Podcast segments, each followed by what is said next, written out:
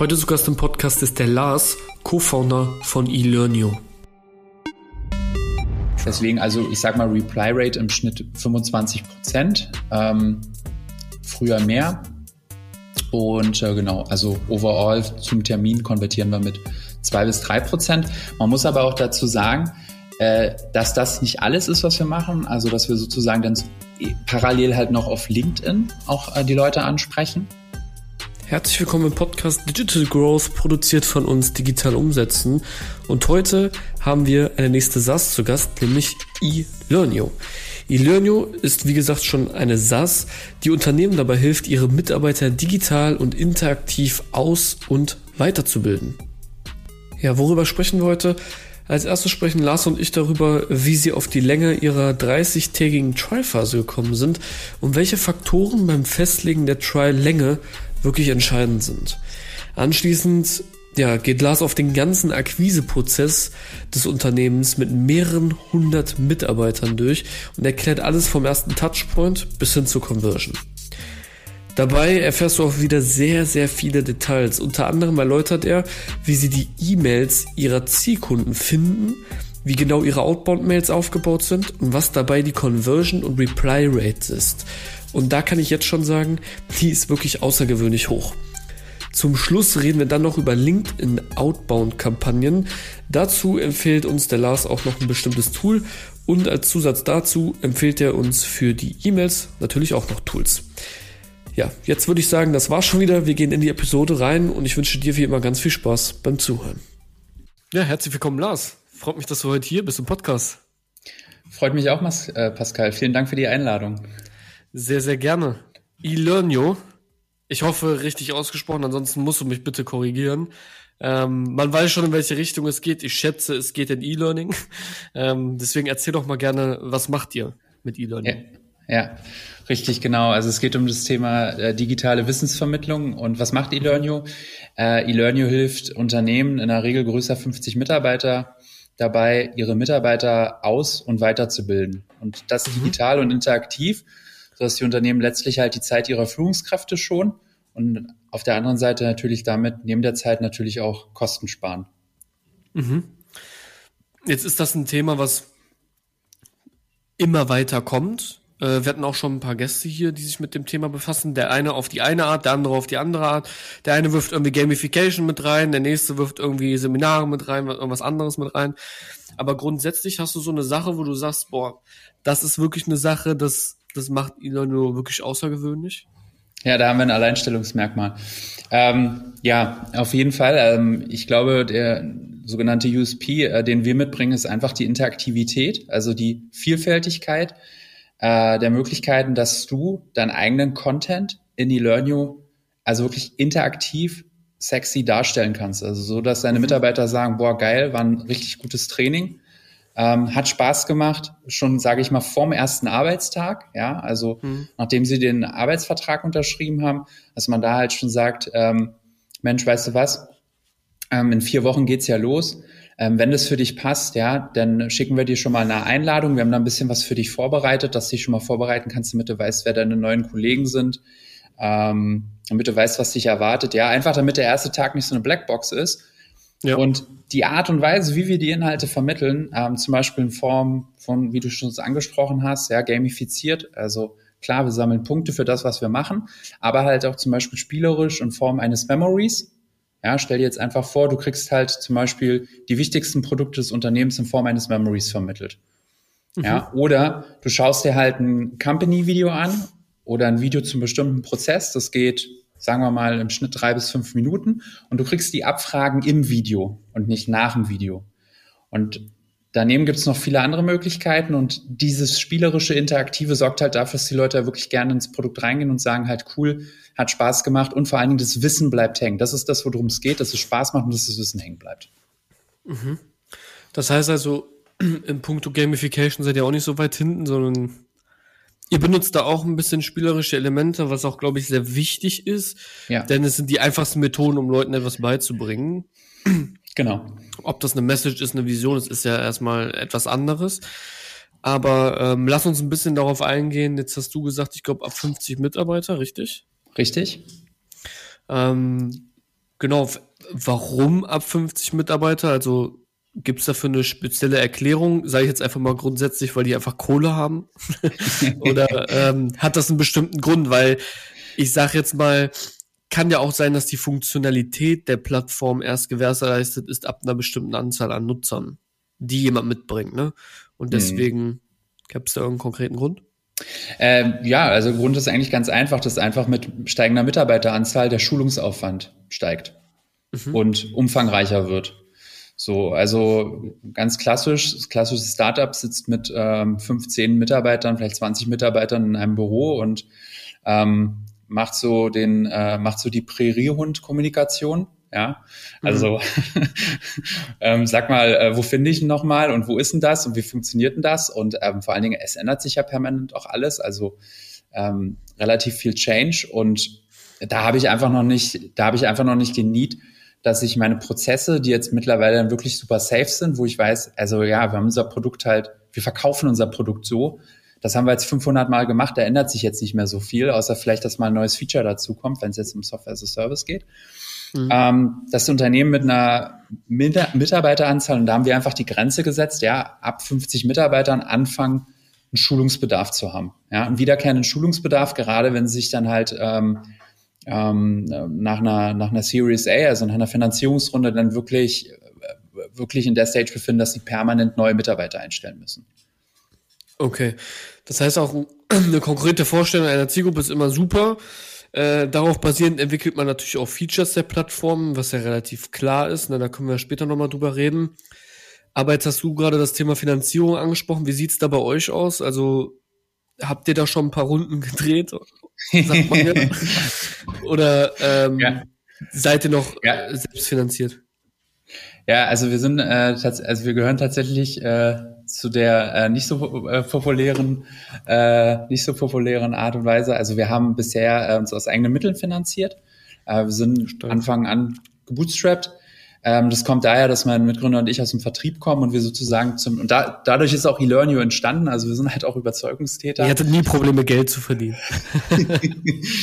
Ähm, ja, also wir haben sozusagen uns halt äh, seit 2017 über die Beratung auch finanziert, äh, Beratungsprojekte ähm, mitbegleitet, ähm, Unternehmen wie Statista, Personio, Tourlane, mhm. äh, Enpal, ähm, wo wir einfach mit in, in Sales reingegangen sind und unterstützt haben in Form von Trainings ähm, oder halt auch selbst, äh, selbst aktiv geworden sind. Und wir hatten immer wieder das Gleiche auf dem Tisch, dass wir immer wieder gesehen haben, ähm, hey, äh, wie geht es eigentlich mit Mitarbeiter-Onboarding und mit der Weiterentwicklung? Und das war dann auch ein Grund, warum wir Learnio gegründet haben. Und ich muss sagen, es war sehr komfortabel, weil wir konnten sozusagen aus der Beratung heraus, konnten wir eLearnio gründen und wir konnten eigentlich auch mit den ein oder anderen Beratungskunden dann dementsprechend halt auch äh, eLearnio installieren. Und ähm, ja, also bisher keine Finanzierungsrunde, bisher eigene Mittel und ja, klar, also Fördermittel haben wir dann schon genutzt, äh, in Brandenburg. und das hat uns auf jeden Fall auch geholfen. Und ähm, ja, jetzt äh, geht's weiter dieses Jahr aktuell. Ja, ja sehr cool. Das bedeutet, ähm, in welchen Höhen? Ähm, was genau? Von Fördermittel? Ach so, ähm, lass mich, lass mich das groß, äh, lass mich das jetzt kurz grob überschlagen. Ähm, ich würde sagen, mittlerweile, wir haben jetzt knapp eine, etwas über eine Million in E-Learning investiert. Aus okay. eigenen Mitteln und zusammengesetzt mit Fördermitteln, also alles noch überschaubar, nicht nennenswert heutzutage. Das kommt immer ein bisschen drauf an.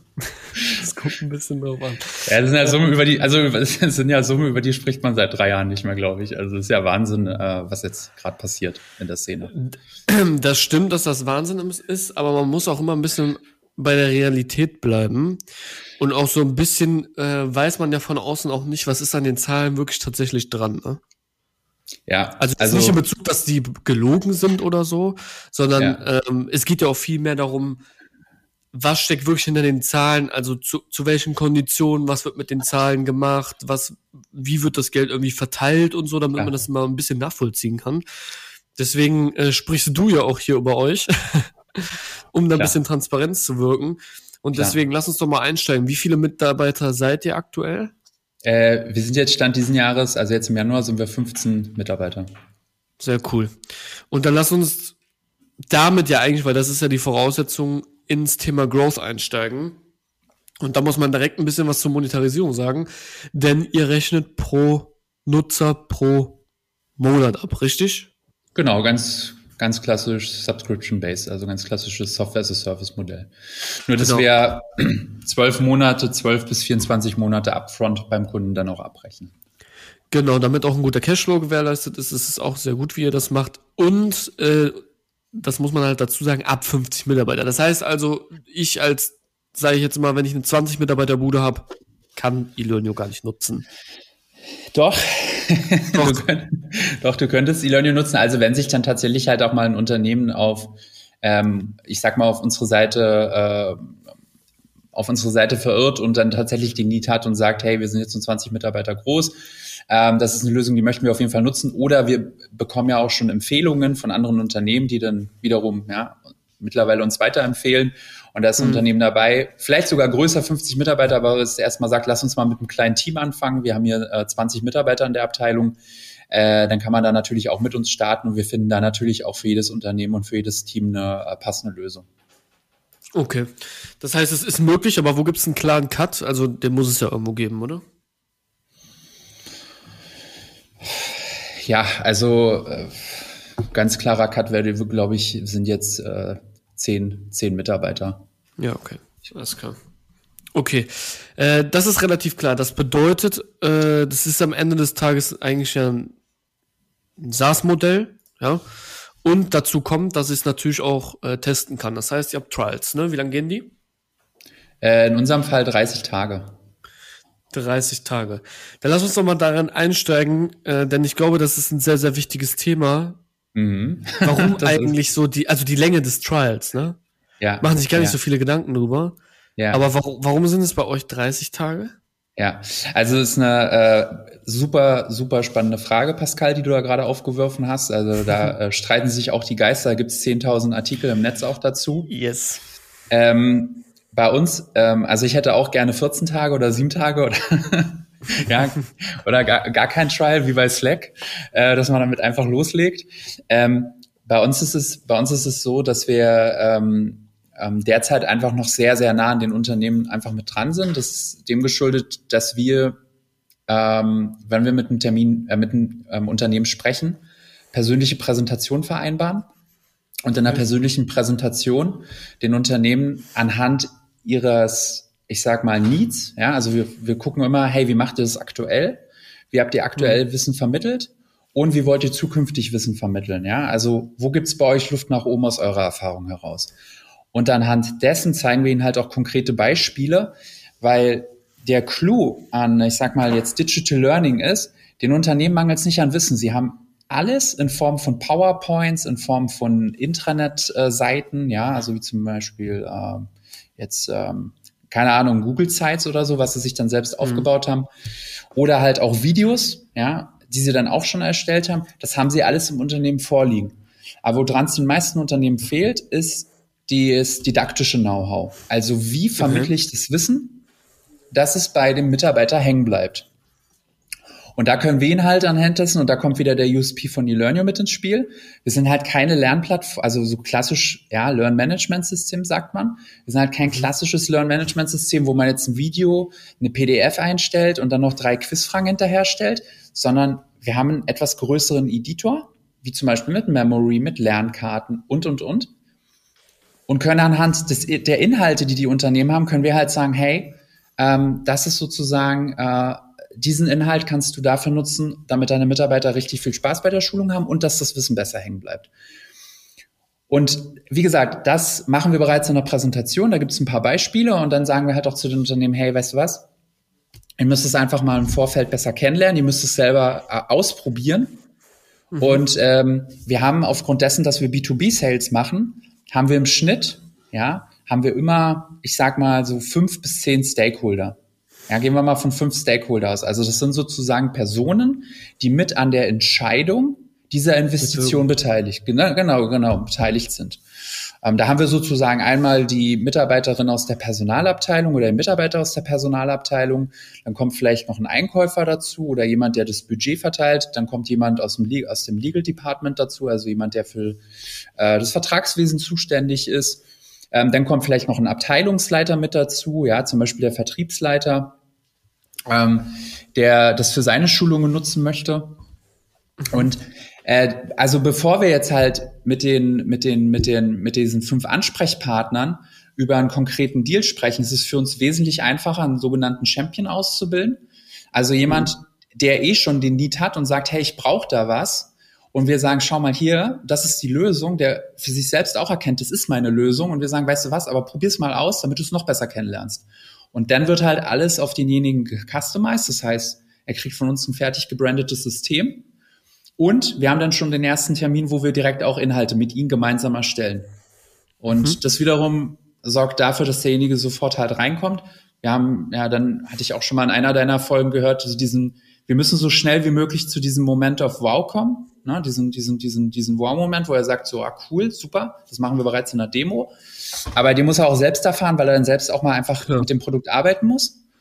Und ähm, das und das ist jetzt der Erfahrungswert, jetzt zu der Frage, warum 30 Tage, ja, ähm, das ist bei uns noch aktuell, dauert das im Schnitt 30 Tage. Wir haben auch schon Unternehmen gehabt, wo wir die 30 Tage nicht gebraucht haben, aber das sind eher Ausnahmen, weil wir einfach erstmal mit denjenigen Inhalte erstellen, dann werden Mitarbeiter eingeladen, die sich das auch nochmal anschauen und dann muss intern Teilweise sind wir dabei, aber das ist auch nicht immer der Fall. Da muss intern natürlich auch nochmal ein Meeting stattfinden, äh, wo letztlich die Abteilung, die Personalabteilung, also HR, dann halt auch nochmal sagt, so, das ist jetzt das System, womit wir unser ähm, digitales Wissensmanagement aufbauen und unsere Mitarbeiter aus und dann zukünftig auch weiterbilden wollen. Okay. Das heißt, also konkret ist der Time to Value einfach auf 30 Tage, was auch Sinn macht. Ne? Also es geht ja immer um Communicated Value vorne, um den Nutzer eigentlich reinzuholen und dann muss er diesen ja, Value, den du, den du kommuniziert hast, muss, muss er natürlich auch dann experience. Ja? Genau. Also dann gibt's, für uns heißt das Experience Value, bis er den bekommt und die Timeframe dazwischen, zwischen dem Communicated Value und dem Experience Value ist halt der Time to Value.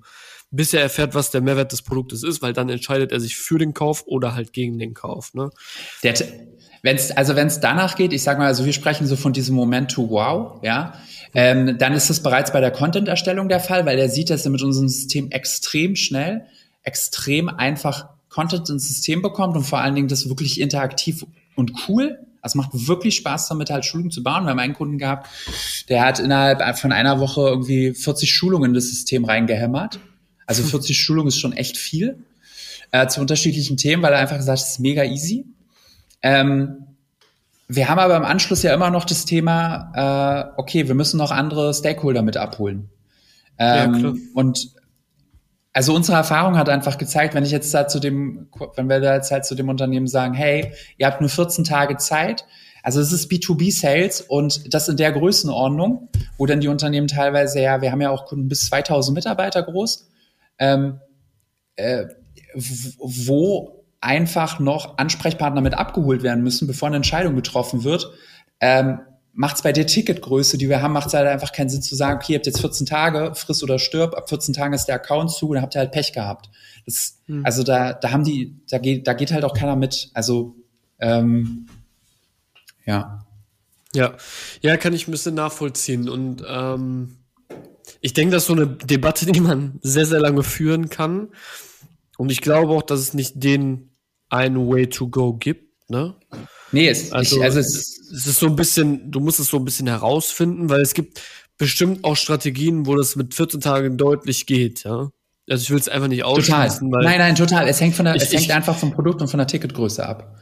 Ich, ja, ich glaube auch einfach, dass ähm, also 14 einfach als Beispiel, weil es jetzt eine Spielerei bei mir ist. Ähm, ich glaube schon, dass 14 Tage funktionieren würde. Allerdings würde ich es dann ja. vorher anders framen, ja. Mhm. Also auch anders frame in Demo-Calls und anders das in Anführungsstrichen das Team darauf vorbereiten, damit die Leute halt einfach, da musst du dafür sorgen, dass die Leute schneller drin sind. Das ist deine Aufgabe dann. Und wenn du das hinbekommst, dann sind bestimmt auch 14 Tage in Ordnung. Das würde ich nur damit sagen. Ähm, Klar. Weil sobald du halt 30 Tage machst, dann lassen die Leute sich auch immer tendenziell ein bisschen mehr Zeit. So. Ähm, das ja. heißt, das sind alles so Argumente, wo du sagst, boah, das dafür, das so ein bisschen dagegen, jetzt muss ich so ein bisschen entscheiden, was so das Richtige ist. Aber orientieren, um die Frage eigentlich zu beantworten, wie bestimmt man denn überhaupt die Länge, ist immer, wie lange braucht jemand, um den Value zu erfahren. Und das kannst du halt am besten klar machen, anhand dessen deine Erfahrung etc. Und so lange sollte ein Free Trial gehen, sage ich jetzt mal. Also es macht halt keinen Sinn, jeder macht 14 Tage, ich mache auch 14 Tage. Das macht einfach nee, nee. keinen Sinn. Also vielleicht, vielleicht hast du da, vielleicht hast du da sogar recht. Also äh, wir sind ja immer super offen, äh, wenn wir, äh, sage ich mal, äh, ja, ich sag mal einfach neue Impulse auch von außen bekommen. Äh, vielleicht ist es tatsächlich mal wert, dass man halt sagt, hey, komm, wir testen das jetzt nochmal ähm, und pushen das nochmal auf 14 Tage. Äh, wir haben es halt anfangs gemacht und ähm, wir haben immer wieder gesehen, dass sie äh, dass das immer wieder aufgrund der Personen, die mit abgeholt werden mussten, dass ja, es mal nach hinten hinaus verzögert hat. Mal. Ähm, ja, und wir teilweise dann halt künstlich Druck aufgebaut haben, der sich für die Leute auch nicht gut angefühlt hat. Jetzt können wir natürlich, wenn wir, ich sag mal, als Anfang, als Gründer verkaufst du immer selber, ja, ähm, ja. um alles genau zu verstehen. Da kannst du das ja sicherlich noch, ähm, ähm, ähm sicherlich noch gut kommunizieren. Wenn ich dann nachher natürlich wiederum die Mitarbeiter dann unter Druck setze, dass sie jetzt nur die 14 Tage haben, das setzt den Kunden unter Druck, gegebenenfalls verliere ich einen Deal. Da bin ich mir noch nicht so sicher. Ähm, mhm. Aber sicherlich, man könnte es, man könnte es, man könnte es auch nochmal auf eine andere Art und Weise testen. Äh, ich will's, also, also ich habe das Thema weiß, auch noch nicht. Ich habe das, das Thema noch nicht durch. Nein, ich habe das Thema noch nicht durch, ähm, weil ich einfach noch daran glaube, wenn wir, wir haben jetzt am Ende letzten Jahres unsere neue Version von eLearnio gelauncht. Mhm. Ähm, diese Woche, beziehungsweise jetzt schon seit dieser Woche live auch die Personio-Integration. Personio wird jetzt dazu auch äh, in den kommenden zwei, ich denke mal zwei bis drei Wochen das auch in ihrem Marketplace veröffentlichen. Super geil. Mhm. Ähm, ähm, haben wir einfach noch an einigen Stellen im Produkt, ja, haben wir einfach noch ein paar Sachen äh, äh, zu erledigen, ähm, dass wirklich halt jemand ein Self-Sign-up Sign-up macht, an die Hand genommen wird, Inhalt anlegt, ja, innerhalb von zehn Minuten, fünf Minuten, was auch immer, Leute einlädt und dann ist das wirklich nach 14 Tagen Maximum erledigt und ähm, man muss da halt nicht noch großartig ähm, mit denen persönlich sprechen, ja. Ja. Ähm, es ist so ein bisschen diese Komfortzone, die man verlassen muss. Jetzt am Anfang spricht man halt einfach mit den Leuten, man macht die Demos ja. ähm, und es funktioniert halt einfach sehr gut. Und man muss dann wahrscheinlich ab einem gewissen Punkt einfach auch mal anfangen loszulassen ähm, und sich mehr darauf zu konzentrieren, dass man sagt, ey, wir müssen es irgendwie hinbekommen, dass wir dass wir halt nicht mit den Leuten mehr, dass wir nicht mehr mit den Leuten reden. Ja. Hm. Das ist halt so, auch so ein bisschen, kommt so ein bisschen auf die Ticketgröße an, weil eigentlich so alles, was Klar. Richtung Enterprise geht, ja, die haben halt enorme Probleme mit ihren Sales-Zyklen, weil die halt sehr lange gehen, ne? Und ein jeder Jahr. will den eigentlich verringern.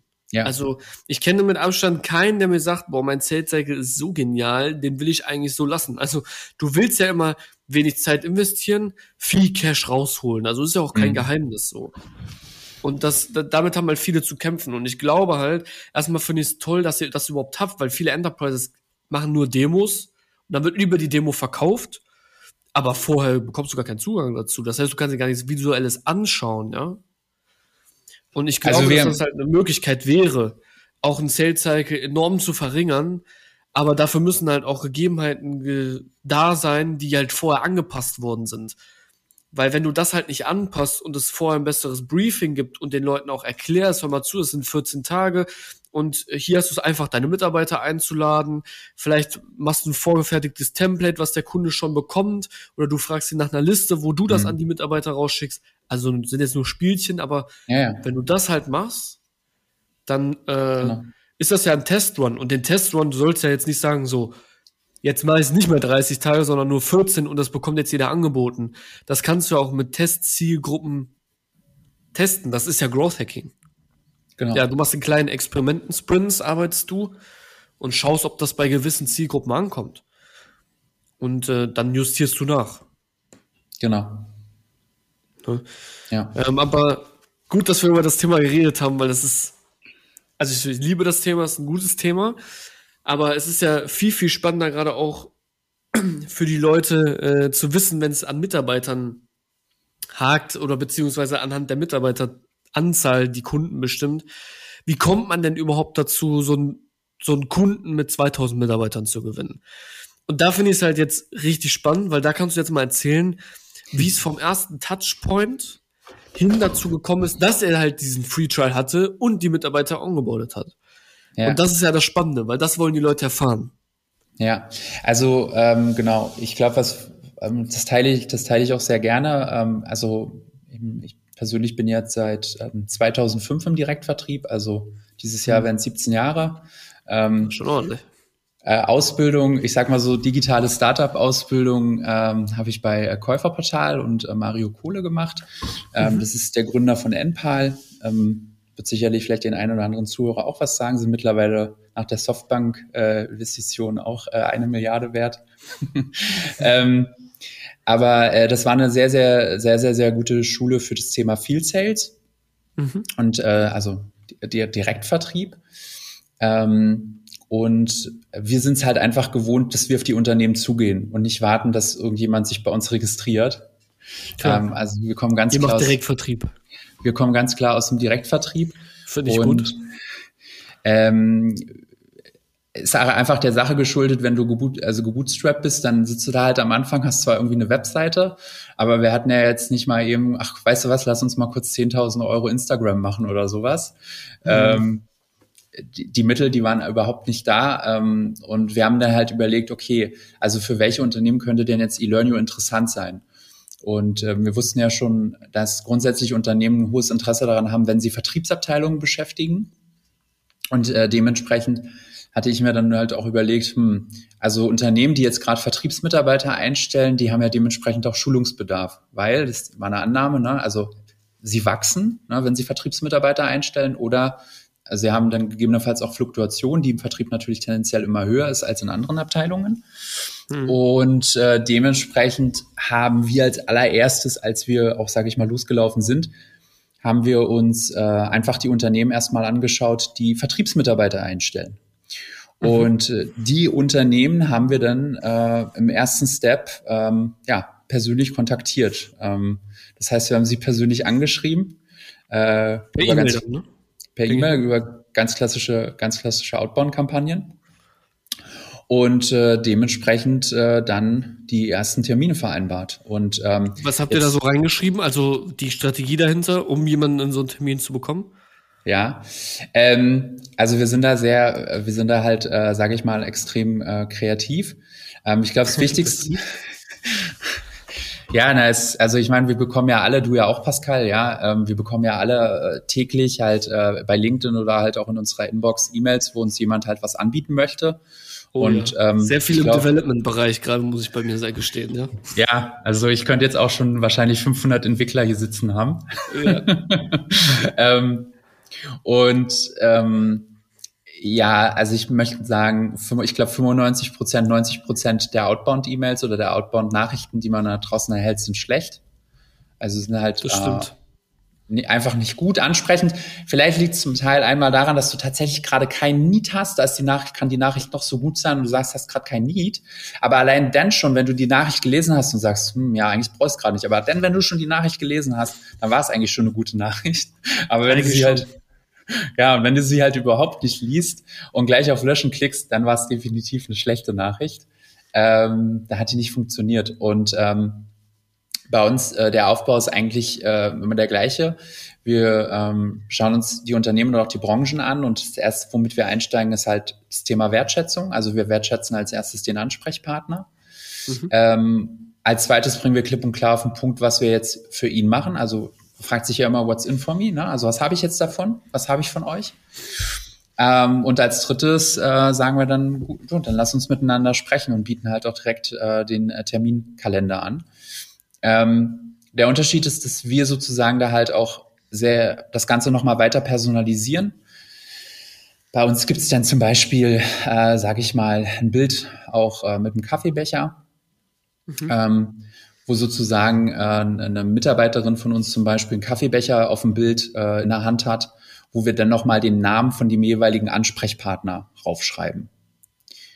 So, mhm. das heißt also, ich hätte jetzt ein Bild mit einem Kaffeebecher und du siehst halt einmal meinen Namen und du siehst deinen eigenen Namen auf diesem Bild und das siehst du halt in der E-Mail und ich sag, hey komm, ich habe jetzt schon Kaffee organisiert, dann lass uns sprechen, Pascal. Wie, wie geht das? wie geht das? das ist die richtige Frage. Da gibt es mittlerweile. Also wird das individuell gemacht oder? Ja, da gibt's natürlich mittlerweile äh, Tools für und äh, wir arbeiten da äh, mit Lemlist. Lemlist. Mhm, genau. Okay. Vielleicht schon mal gehört. Ja, definitiv. Wir waren da, wir waren da Kunde erste Stunde. Also wir ja. arbeiten damit schon seit ein paar Jahren. Ja, sehr cool.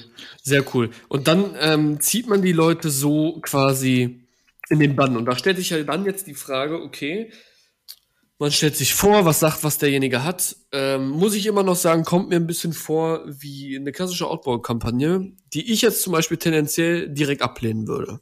Mhm. Ähm, Jetzt kann man sagen, okay, Pascal, du bist jetzt vielleicht auch nicht derjenige, der das irgendwie lesen sollte. Ähm, aber für mich gibt's immer, es gibt immer so Muster in so, in so gewissen Kampagnen, ja. Und tendenziell finde ich halt, Sachen, die nicht gut im Outbound funktionieren, ist, wenn man von sich selber redet. Mhm. Das heißt also, selbst wenn ich meine Dienstleistung vorstelle und irgendwie sage, was ich mache und was es dem anderen bringt, ist das für mich trotzdem sehr pushy, weil die Leute kennen mich gar nicht. Die haben mhm. gar keinen Bezug zu mir. Mhm. Und deswegen interessiert mich, wie viel E-Mails schickt ihr, die zu einem Termin führen? Und wie viel mhm. schickt ihr denn so am Tag raus? Mhm. Ähm, also das hängt natürlich davon ab, wie viel, äh, wie viel du, also wie, wie groß jetzt dein äh, Sales-Team ist. Ähm, mhm. Unser Sales-Team besteht jetzt momentan aus äh, drei Mitarbeitern. Also das heißt, wir haben sozusagen vorne an der Spitze haben wir den äh, Business Development Rep, der für die Kampagnen und die Terminvereinbarung zuständig ist mhm. er sozusagen die Termine dann für den, man sagt im Software-as-a-Service-Bereich für den sogenannten Account Executive die Termine vereinbart. Ähm, und hinten raus als letztes ist dann die dritte Person in der Kette, der Customer Success Manager, ähm, der dann sozusagen die Kunden übernimmt, ähm, auf, ähm, auf und ausbaut. Und äh, aktuell ist es so, dass wir ähm, das auf wöchentlicher Basis machen. Ja. Mhm.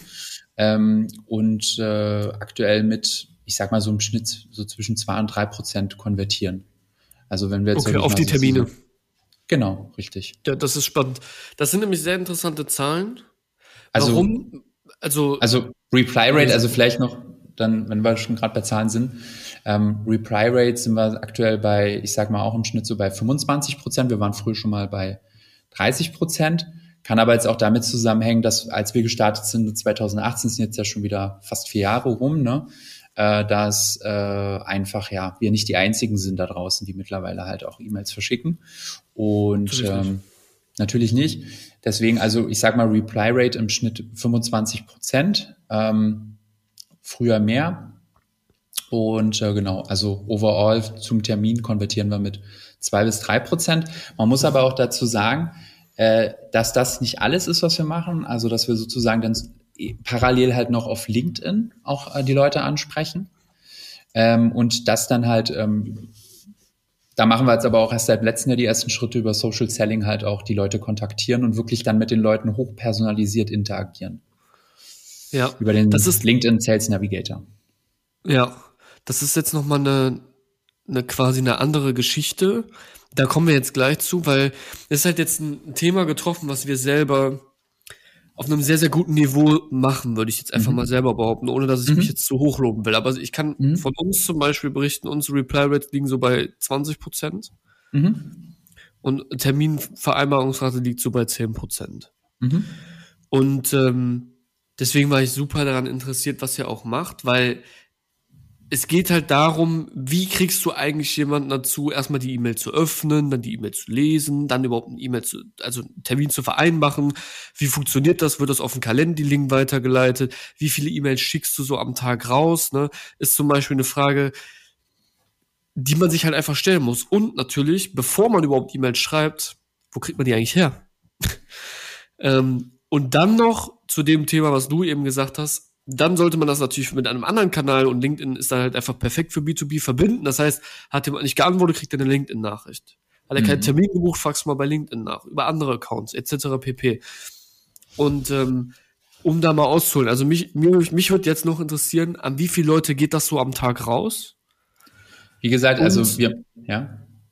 Ähm, und bevor ihr die überhaupt schreibt, wo kriegt ihr denn die Daten her? Mhm.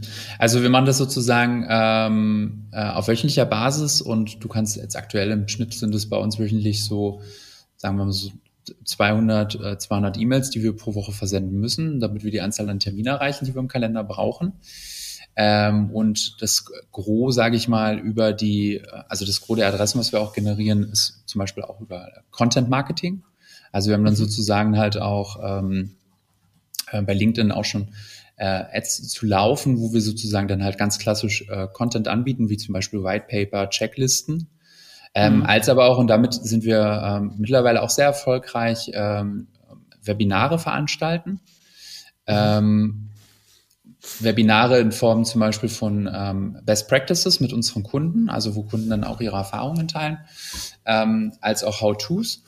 Und ähm, ja, da mittlerweile auch, äh, ja, ähm, ich sag mal, ähm, sehr viel Leads drüber generieren. Aber das bedeutet ja nicht, dass die alle schon vorher in eurer Liste waren. Also ich kann mir das kaum vorstellen. Also das sind zwar Lead Magnets, die ihr nutzt, um Leute in die Listen zu holen, aber die Outbound-Kampagne hat ja nicht die Voraussetzung, dass jemand schon eingetragen in eurer Liste ist, oder? Nee, wir haben natürlich, also wir haben natürlich dann noch die Unternehmen, wie ich es dir vorhin schon ja gesagt habe, die wir auch ansprechen, äh, die wir, ähm, die sozusagen jetzt gerade halt auch Stellen ausschreiben. Ja. Genau, das mein, genau das meine ich. Das heißt, und wie findet ihr die? Über Stellenausschreibungen, das heißt, ihr geht die durch, dann werden die genau. rausgeschrieben oder was? Genau, hast ja sozusagen, also wir haben dann, ähm, ich sag mal, du kannst halt heutzutage über Upwork kannst du ja sehr einfach auch zusätzliche Mitarbeiter akquirieren, die Klar. dann so eine Datenpflegeaufgaben äh, übernehmen und dann dementsprechend dir die Listen aufbereiten, die du dann fertig machen ja. kannst. Ja, weil, warum frage ich? Ganz klassisches Beispiel, wir scrapen die. Okay. Ja. Also das heißt, wir scrapen die und das ist halt ein super wichtiger Prozess, weil bevor du überhaupt hingehst, eine Outbound-Kampagne halt machst, musst du auch irgendwie sicherstellen, dass die E-Mail, die du rausschickst, auch irgendwie ankommt. Und das ist halt ein super krasser Prozess, ne? Mhm. Den ganz viele Leute überhaupt nicht verstehen. Ähm, weil du musst die Daten nicht nur rausschreiben oder rausscrapen oder was auch immer, sondern du musst die Daten halt auch aufbereiten. Ne? Wie kriegst du eine E-Mail-Adresse eines Geschäftsführers überhaupt raus? Wo steht die überhaupt? Wenn die nirgendwo steht, woher kriege ich die? Wie mhm. kann ich sicher gehen, dass ich jetzt nicht irgendwie denke Vorname.nachname at Unternehmensname.de, sondern mhm. dass das wirklich eine valide E-Mail-Adresse ist, die auch noch erreichbar ist. Und mhm. wie kann ich dann sicher gehen, dass ich überhaupt 200 E-Mails, sage ich jetzt mal, am Tag, wenn man auf einer akzeptablen Skalierungsphase ist, ja, mhm. überhaupt schicken kann, ohne dass ich im Spam lande? Mhm. Ne? Das heißt, über welche Domains lasse ich das laufen? Über wie viele E-Mail-Accounts lasse ich das laufen? Weil ich mhm. kann dir halt sagen, sobald du das über eine E-Mail laufen lässt, bis Kannst vergessen. Dann kriegst du, dann kriegt die ganze Domain irgendwann einen Spam-Score, der, der sich gewaschen hat. Teilweise wirst du geblacklistet, da kommst du nie wieder raus. Ja. Ne? Und nee. äh, das sind alles so Dachen, Sachen, die halt äh, super relevant sind. Ja, total, äh, denke ich auch. Äh, haben wir bisher keine, also was du jetzt gerade beschrieben hast von äh, Blacklisting und äh, eine ganze Domain, die dann futsch ist, haben wir bisher keine negativen Erfahrungen gemacht. Ähm, Zum Glück. Ja, und ich glaube, das hängt auch einfach damit zusammen, dass wir die E-Mails halt einfach so personalisieren. Also letztlich halt auch unser Anbieter, mit dem wir zusammenarbeiten, ähm, Lemlist, ähm, ein Tool, was aus Frankreich kommt, ähm, die haben ein unfassbar äh, gutes, äh, guten Content zu dem Thema, wie sie halt auch E-Mails personalisieren.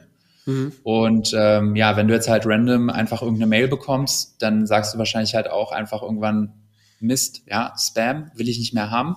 Wenn aber halt jemand wirklich hochpersonalisiert dir eine E-Mail schreibt und du sagst, hm, passt gerade nicht, dann wirst du halt wahrscheinlich nicht gleich auf Spam klicken.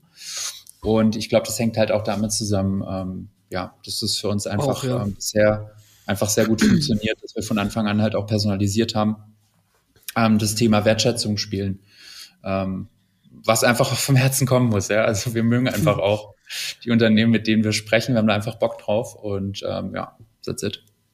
Ja, und dann hast du ja das spannende Thema angeschaltet, dass das dann danach auch auf LinkedIn funktioniert. Das heißt, genau. ihr verbindet diese Strategie und wenn dann genau.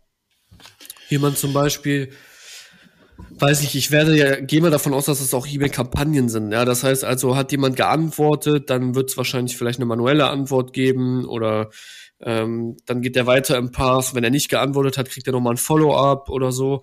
Und wenn er dann irgendwie rausfliegt, dann kommt er vielleicht in den neuen Pfad auf LinkedIn, wo dann alle nochmal angegangen werden, sind, die über, über E-Mail halt keinen Termin gebucht haben.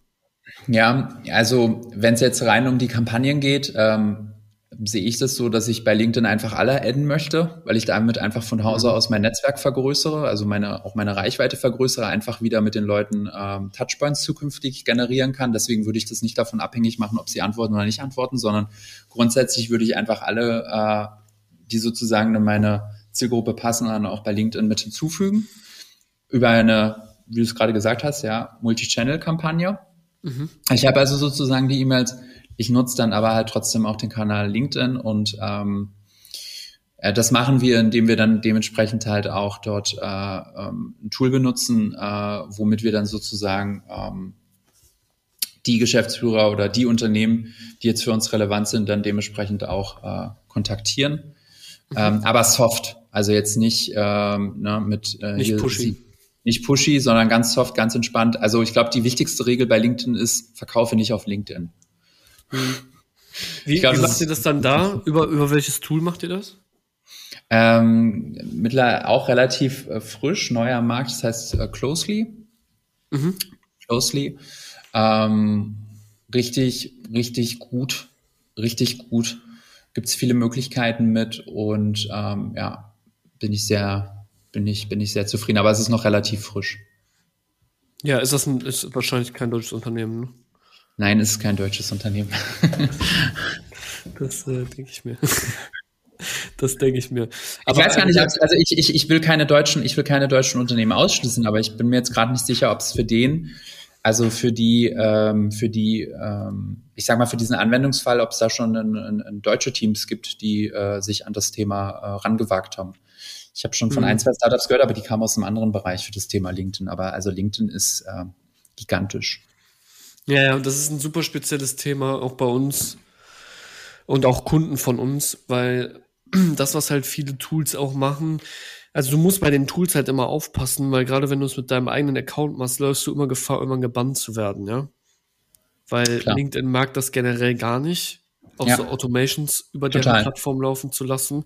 Total. Und gerade kann ich auch sagen, also Chrome Extension sollte niemand nutzen. Niemals. Nein, die Zeiten Niemals sind nutzen. Die, die, Zeiten sind die Zeiten sind vorbei. ja, also auch ich glaube hier LinkedIn Helper ist auch eine Chrome Extension niemals nutzen. Ja, also eine ja, Chrome ja. Extension ist ganz gefährlich. Nee. Und wenn du es nutzt, auch Proxys laufen lassen. Ja. Cloud basiert. Also das muss halt der Betreiber machen oder der Anbieter, der es halt Cloud basiert anbietet und dann dementsprechend halt die Einstellungen im Hintergrund ausführt und sich da aber und das ist auch wieder, glaube ich, das Wichtige. Ähm, äh, dass es halt personalisiert stattfindet. Also halt nicht ähm, hyper nervig, hyper Sale, Sale, Sale, Sale, Sale, mhm. sondern dass es wirklich auf eine natürliche Art und Weise stattfindet. Und ich sag mal mit der ähm, mit der Limitierung, LinkedIn hat jetzt halt ja letztes Jahr dann das Ganze limitiert, dass man am Tag nur noch fünf ähm, Vernetzungsanfragen versenden kann, ähm, ist dem ja schon mal stattgegeben. Nichtsdestotrotz kommen aber auch, wenn man jetzt nur fünf Vernetzungsanfragen am Tag senden kann und dir senden am Tag 50 Leute eine Anfrage und sagen, sie haben Entwickler oder irgendwas anderes, dann kann es natürlich auch nervig werden. Also ich glaube, auch hier ist wichtig, also ist jedenfalls das, worauf wir achten, ähm, dass wir halt äh, bei LinkedIn, äh, das haben wir früher auch anders gemacht, aber heute nicht mehr verkaufen. Es geht wirklich nur um, hey, ich find's super, was du machst, klasse, ich find's schön, dass wir im Austausch sind das machen wir und ich wünsche dir eine gute Zeit und dann gucken wir, wie der, die Person über den Sales Navigator mit LinkedIn agiert und fangen an halt mit der Person darüber in Kontakt zu treten. Und das heißt, wir müssen uns, und das interessiert uns auch, wir schauen uns an, was der dementsprechende Ansprechpartner einfach bei LinkedIn macht, in Form von Beiträgen. Aber ihr versucht schon Termine darüber zu generieren, oder? Bitte? Ihr versucht schon Termine darüber zu, zu, generieren, oder nicht? Daraus ergeben sich dann mit der Zeit, ergeben sich, also am Ende des Tages ist es auch ein Business-Netzwerk und die Leute, die bei LinkedIn sind, wollen ja auch Business machen. Ja, aber wir leben, also in, in Deutschland, wir wollen es halt einfach nicht so direkt, ja, wie vielleicht jetzt äh, die Amerikaner, sondern naja, wie der Rest der Welt, sagen wir mal. wie der Rest der Welt. man will sich halt erstmal kennenlernen und ähm, man bevorzugt dann halt eher die indirekte Art und Weise, ähm, wo man erstmal, ja, ich meine, es ist jetzt auch schon relativ äh, abgenutztes Wort, aber wo man wirklich erstmal schaut, wer ist der andere, was machen die und dann vielleicht mal über einen Austausch geht, weil man gesehen hat, hey, ihr habt ja in dem Bereich das und das gemacht oder ihr stellt ja gerade mhm. ein Oder ich meine, gerade beim LinkedIn Sales Navigator super cool, kann ich ja auch nach Unternehmen suchen, die jetzt zum Beispiel letztes Jahr um 10 Prozent oder um 20 Prozent im Vertrieb gewachsen sind. Ja. Also, ja, das Ding hat schon ganz gute Funktionen und ist schon ganz nützlich. Ist ein kleines Monster am Anfang, wenn man es nicht kennt. Und äh, die meisten Leute wissen auch nicht, wie sie damit arbeiten sollen. Also die meisten, auch die meisten, äh, also bis heute Mitarbeiter im Vertrieb, die das nutzen, nutzen das als Suche. Also sie machen eine Suche, nutzen vielleicht zwei, drei Filter, dann haben sie eine Liste. Aber ähm, die Methodologie dahinter funktioniert äh, ganz, ganz anders. Ja, also ich glaube auch, dass ein sehr, sehr wertvolles Tool ist. Wir haben es auch schon das ein oder andere Mal eingesetzt, aber für mich ist die Qualität wen ich angehe, sehr, sehr entscheidend. Mhm. Und die Qualität, so wie ich sie mir vorstelle, liefert mir der Sales Navigator nicht. Mhm. Weil ich nicht alles rausfinde, was für mich relevant ist. Mhm. Also es ist für mich ein Kanal, um das Profil zu finden, sage ich so, wie es ist. Und auch ein bisschen neue Erkenntnisse über das Unternehmen zu bekommen.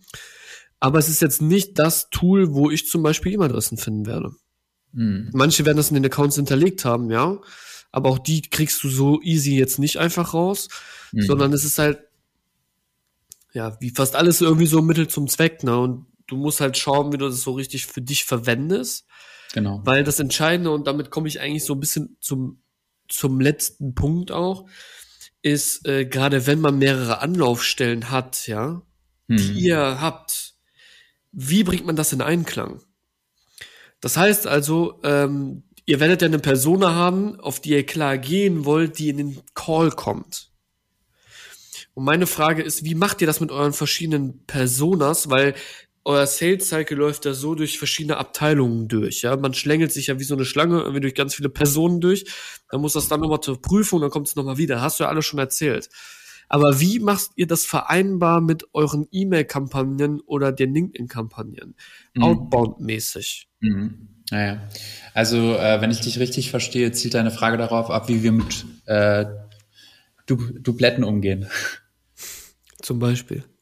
Zum Beispiel, ne? Ähm, also der zentrale, also bei uns der zentrale Dreh- und Angelpunkt ist halt das CRM-System, dass bevor bei uns irgendwas in eine Kampagne geht, ist alles erstmal ins CRM-System reingeht und im CRM-System checken wir halt gegen, ob wir den Lead schon kennen oder nicht.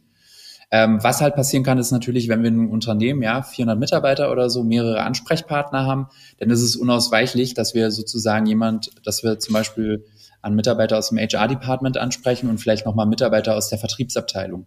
Ähm, das kann passieren. Ähm, das passiert, wir sehen es als zusätzlichen Touchpoint an. Wir haben bisher da in der Vergangenheit aber jetzt keine negativen, ich sag mal, arg negative Erfahrungen gemacht, dass die Leute sich dann halt beschwert haben, dass sie zweimal oder dreimal von uns kontaktiert wurden. Ähm, also ich will es nicht ausschließen, ja, ähm, aber wir lösen das ganz gut, indem wir wirklich alles, also wir gehen nicht einfach in die Tools rein und fangen an, in den Tools loszulegen und machen da einfach äh, hier eine Kampagne, eine Kampagne, da eine Kampagne. Alles geht immer erstmal bei uns ins CRM-System rein, weil äh, wir ähm, ja immer erstmal im CRM-System bei uns den Duplicate-Check machen. Ähm, Was dann aber auch nach, äh, Wir arbeiten mit einem ganz einfachen CRM-System, das ist äh, so CRM. Mhm. Ähm, ist eine Company, witzigerweise, die ähm, jetzt mal in unseren Gefilden vielleicht ein bisschen bekannt ist, aber jetzt nicht so bekannt ist wie ein HubSpot oder ein Pipedrive. Ähm, kommen aus Indien, gibt's irgendwie seit über 20 Jahren und machen ungefähr 500 Millionen ARA im Jahr. Gebootstrapped. Mhm. Ähm, Vorteil am SoCRM ist, es hat die gleiche Methodologie wie ein Salesforce. Also ich habe meine gleichen Objekte, ich habe äh, Opportunities, ich habe Accounts, ich habe Leads und vor allen Dingen das Wichtigste, ich kann es customizen und kann Workflows draufsetzen. Mhm. Ähm, das ist schon äh, ein sehr mächtiges System und ja, Preis-Leistung passt, war für uns, also ein Salesforce wäre für uns damals in dem damaligen Stadion und ich denke heute auch noch äh, überdimensioniert gewesen. Mhm. Ja. Ja, es geht halt auch bei vielen, du kannst ja viele verschiedene Ansprechpartner haben. Mhm. Ja? Ähm, und dann, klar, dass jemand nicht zweimal dieselbe E-Mail bekommen soll und so weiter und so fort, das ist schon klar. Aber ich sage jetzt mal tendenziell, gibt es vielleicht zwei, drei Ansprechpartner. Das heißt, du willst eigentlich vielleicht, für dich sind fünf Ansprechpartner relevant aus verschiedensten Abteilungen und du machst, solltest natürlich jetzt nicht nur einen rausnehmen und wenn du den halt nicht erreichst, dann ist halt vorbei, sondern dann gehst du halt an den nächsten ran. Klar. Ja. Ja, das, was du halt dringend vermeiden solltest, ist, dass der gleiche Mensch halt zweimal dieselbe E-Mail bekommt. Aber auch da kann ich sagen, geht die Welt nicht von unter. Nee. Ähm, das will ich jetzt nicht sagen, aber du musst halt ein gutes System dahinter haben, um das gepflegt zu halten, weil es, viele werden nicht konvertieren beim ersten Touchpoint und es geht viel mehr daraus, mit den Sachen, die du bereits hast, ja, die mhm. erarbeitet hast, den Daten, die du irgendwo hast, mehr daraus zu machen, weil eigentlich hast du alles. Mhm. Du hast schon eine große Menge. Mhm. Also wenn du 5000 Kontakte hast, irgendwo rumliegen in der Excel oder was weiß ich, ist das eine Menge Holz, mhm. mit der du sehr, mit dem du sehr viel machen kannst. Mhm. Und dafür gibt es zig Beispiele. Und du hast ja jetzt gerade auch gute Rates genannt, ja. Äh, meine hätten jetzt, also unsere hätten auch schlechter sein können. Hm. Aber das sind ja schon gute Rates und man sieht ja, was daraus kommt, weil so wie ich das verstanden habe, sind das die besten Channels bei euch, oder?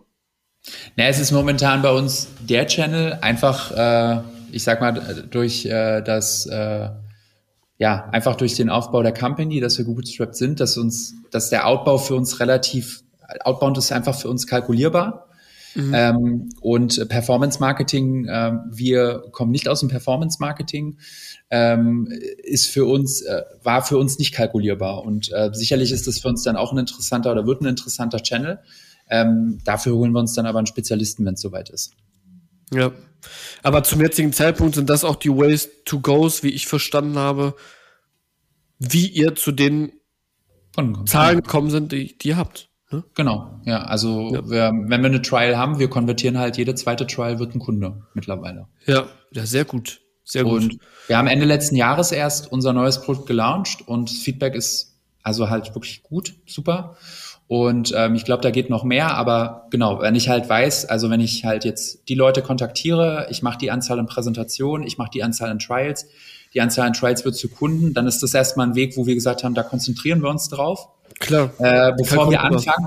Und ich meine, das ist ja das, worum es auch geht. Ja, gerade, also jetzt mal an, an die, vielleicht auch an die Gründer hier ähm, in der Runde, die jetzt auch mithören. Gerade am Anfang, man sieht ja vor lauter Bäumen den Wald nicht. Ja, was willst du dann, also was sollst du jetzt an Marketing machen? Du kannst ja alles machen. Und ich glaube, das Wichtigste, äh, und das sagen ja letztlich auch alle, äh, wenn man dann äh, sich andere Sachen anhört und liest, ist ja immer, mach erstmal wirklich einen Kanal und mach den richtig rund ähm, bevor du dich auf die nächsten Sachen raufstürzt. Und ähm, bei uns ist es jetzt dieser Kanal, der Outbound-Kanal und ähm, dann geht's weiter. Ja, und ich glaube, ihr seid ein ganz gutes Beispiel, um zu sehen, wohin man kommen kann, auch bootstrapped, weil es in vielen Fällen passt. Also ich will jetzt nicht sagen, dass es für eine App halt Sinn macht, je nachdem in welchem Bereich, aber im B2B mhm. funktioniert das so. Also das kann ich halt auch aus eigener Erfahrung sagen, es funktioniert auch so, wenn du weißt, wie das einigermaßen funktioniert. Also solange du dich jetzt nicht anstellst, sage ich mal, wie die typischen Entwicklerbuden aus Indien oder Ukraine, ohne dass ich jetzt das hier diskriminieren ja, ja. will, die mir nee, halt nee, jeden Tag schreiben, ja. Verstehe genau, was du meinst. Und sagen, ja, wir haben das und das Projekt und bla und bla. Das wird nicht funktionieren. Also nicht in Deutschland, ja, weil die Leute, die sind gar nicht darauf gebrieft und gar nicht darauf eingestellt, überhaupt zu sagen, also wie kann der irgendwie so, so frech sein, mich so anzuschreiben? Ja. Ja. Und deswegen finde ich super Beispiel ähm, und auch ein super Abschluss für diese Episode, ähm, worüber wir jetzt 50 Minuten geredet haben. Es geht super schnell. Ähm, und ich mich erstmal bei dir bedanken muss, Lars, für äh, diese gemeinsame Episode. Vielen, vielen lieben Dank äh, für deine ganzen Insights. Ich glaube, wir sind sehr gut in das Thema E-Mail-Outbound-Kampagnen gegangen. Das ist ein Hauptfokus bei euch. Und ich kann natürlich sagen, falls jemand jetzt Interesse an eLearnio hat oder an den Lars, findet er alles zu eLearnio sowie dem Lars auf LinkedIn natürlich, in den Show Notes. Und ähm, ja, würde das letzte Wort jetzt dir lassen, mein Lieber, und mich schon mal ja. verabschieden. Würde sagen, vielen Dank fürs Zuhören und bis zur nächsten Episode. Dein Pascal. Ciao.